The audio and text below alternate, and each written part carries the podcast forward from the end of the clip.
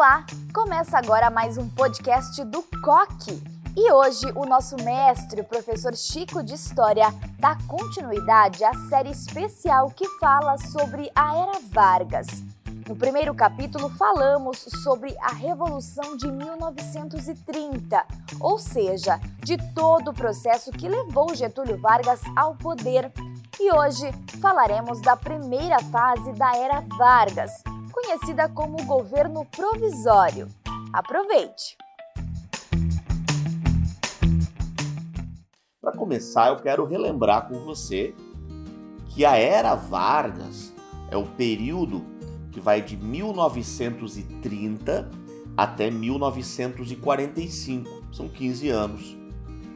Só que existe uma subdivisão. Nós temos três partes dentro dessa era Vargas: o governo provisório, o governo constitucional e o Estado Novo.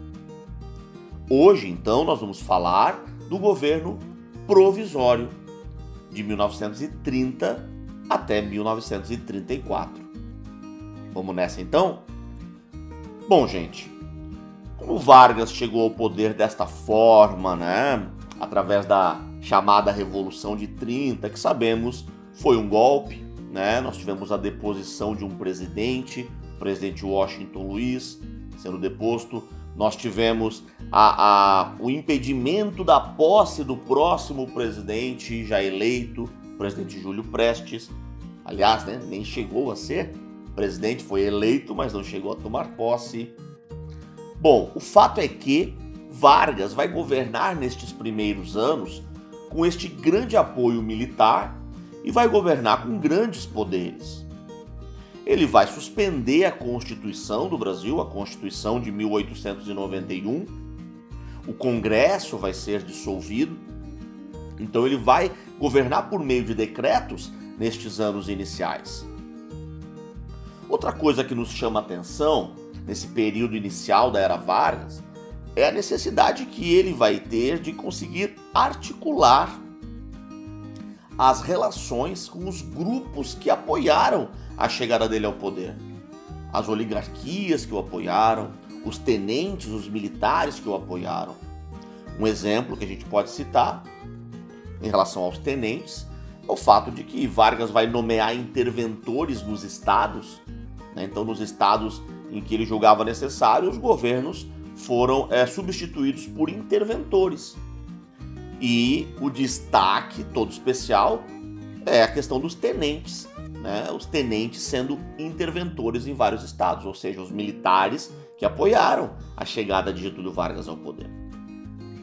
Bom, agora vamos lembrar também que Getúlio ele chega ao poder no momento em que a situação econômica é complicada, hein?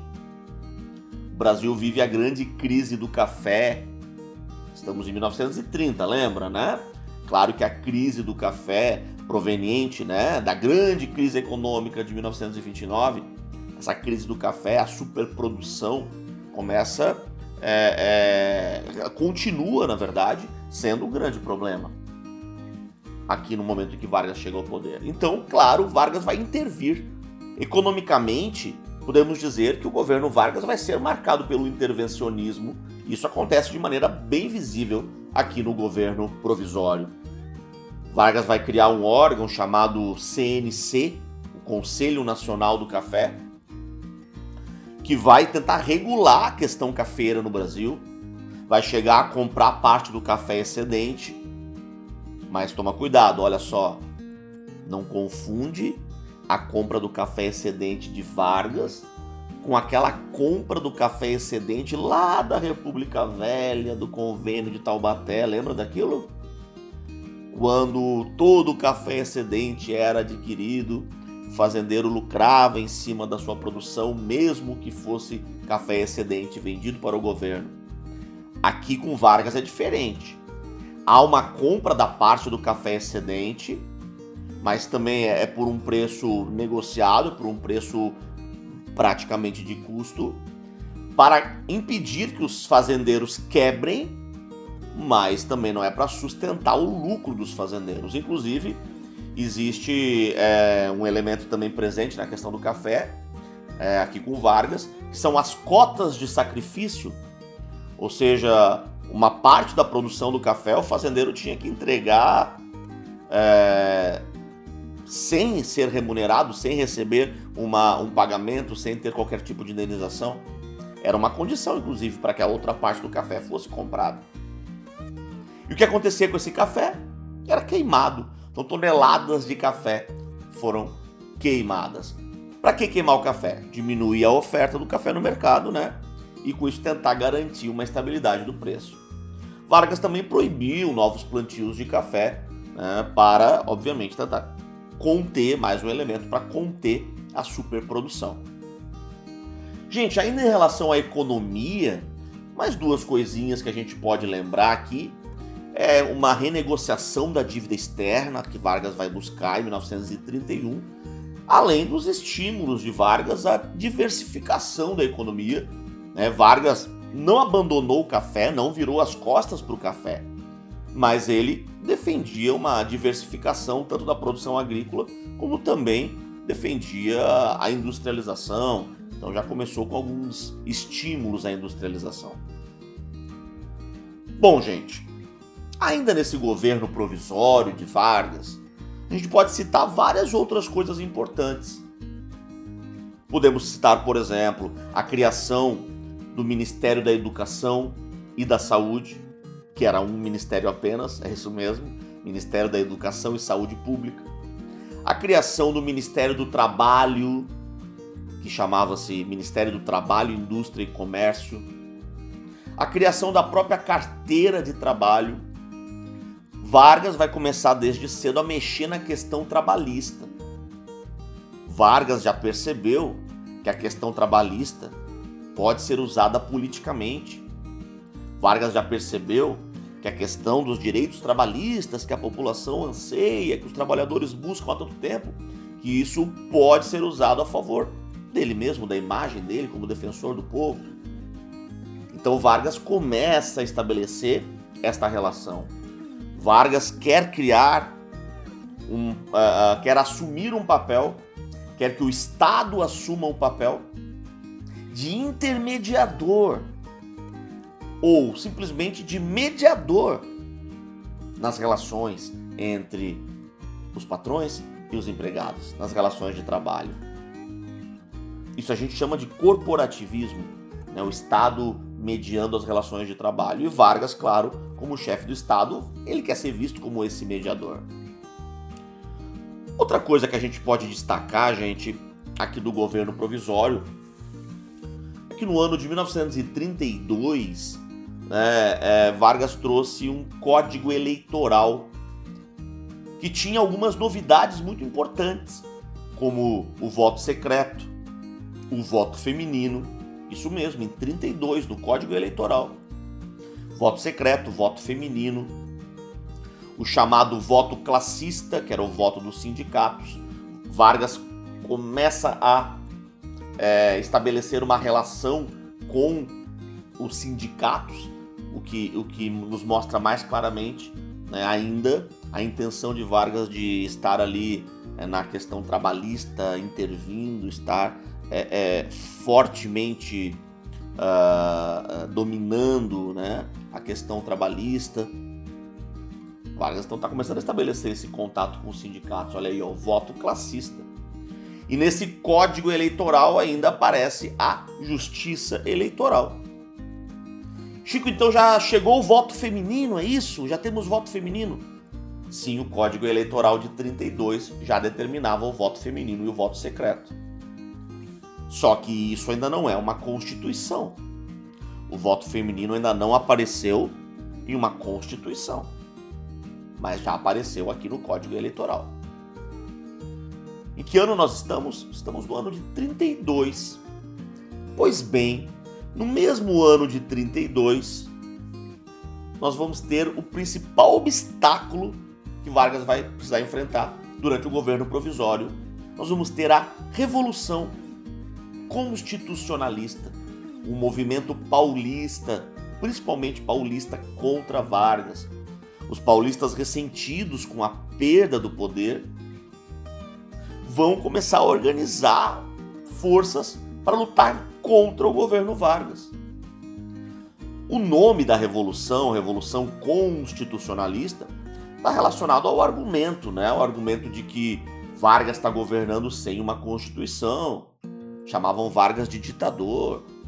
Cartazes diziam abaixo a ditadura, porque estávamos sem constituição. Mas por trás disso existe, como eu já falei, aquele ressentimento da elite paulista de ter perdido o poder.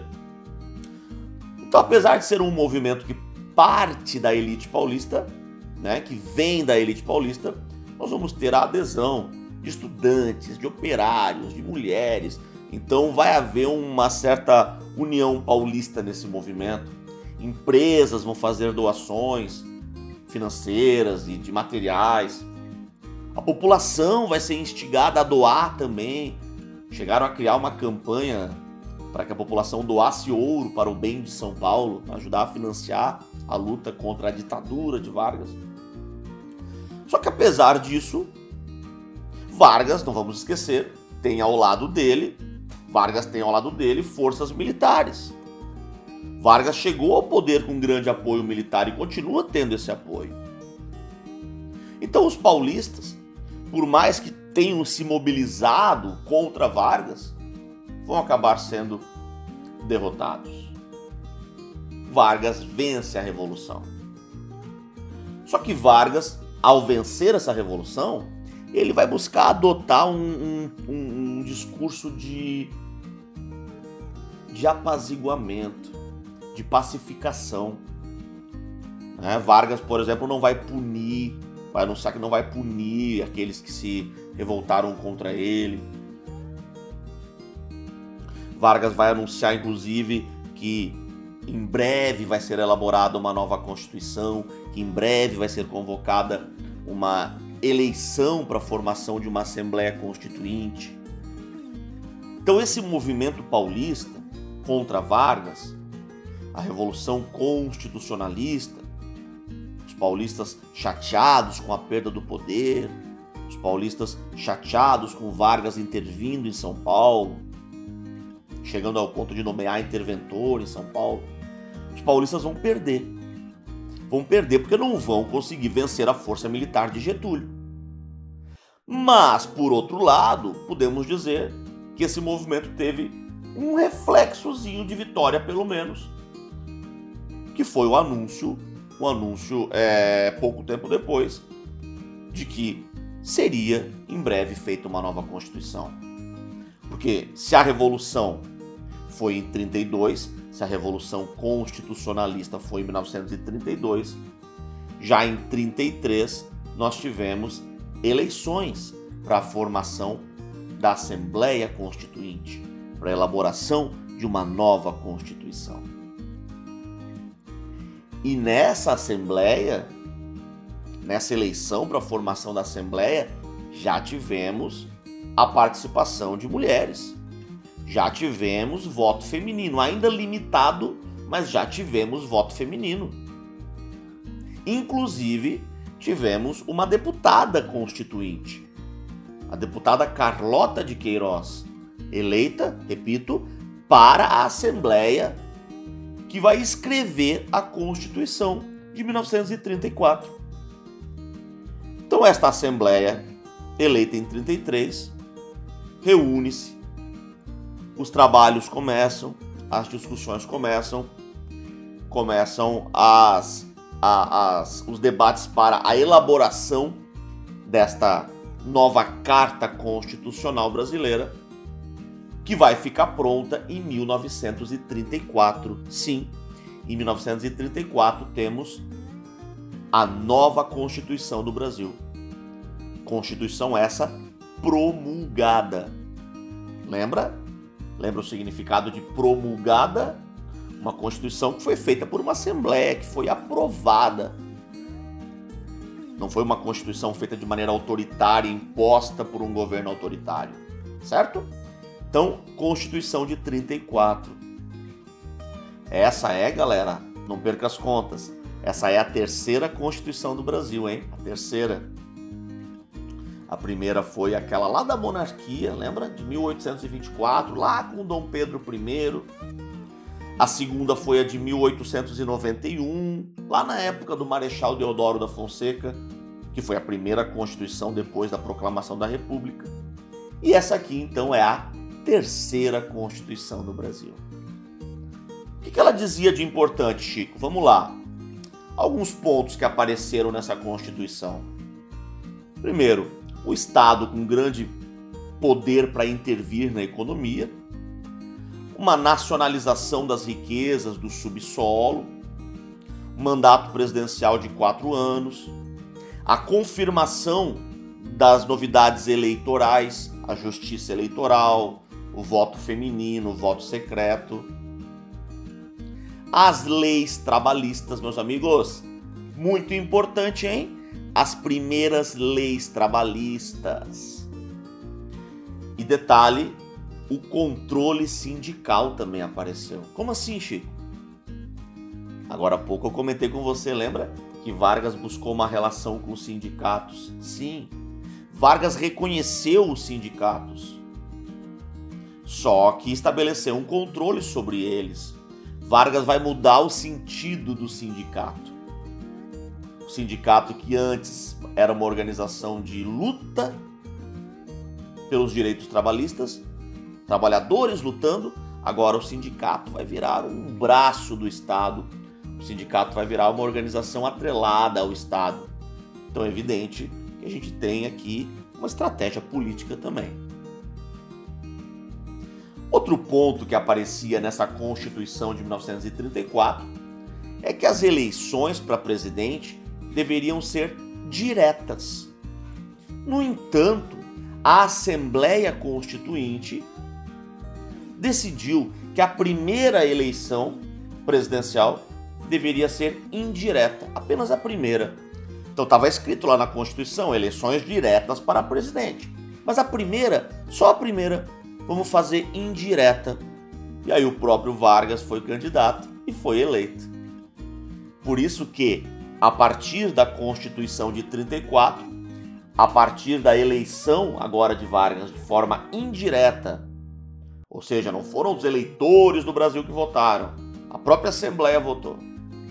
Então, a partir deste momento, nós temos o fim do governo provisório, pois a partir de então, Vargas vai governar com base numa Constituição, vai ser o governo constitucional. Beleza, minha gente? Tá aí o governo constitucional, Chico. Ah, tem muita coisa importante no governo constitucional. Muita coisa importante que nós vamos ver no próximo episódio desta série de podcasts sobre a Era Vargas. Mas para você que ouviu o Chico até aqui, eu vou terminar esse podcast de hoje cantando junto com você o hits do Chico da Era Vargas. Vamos lá? É o seguinte. Vargas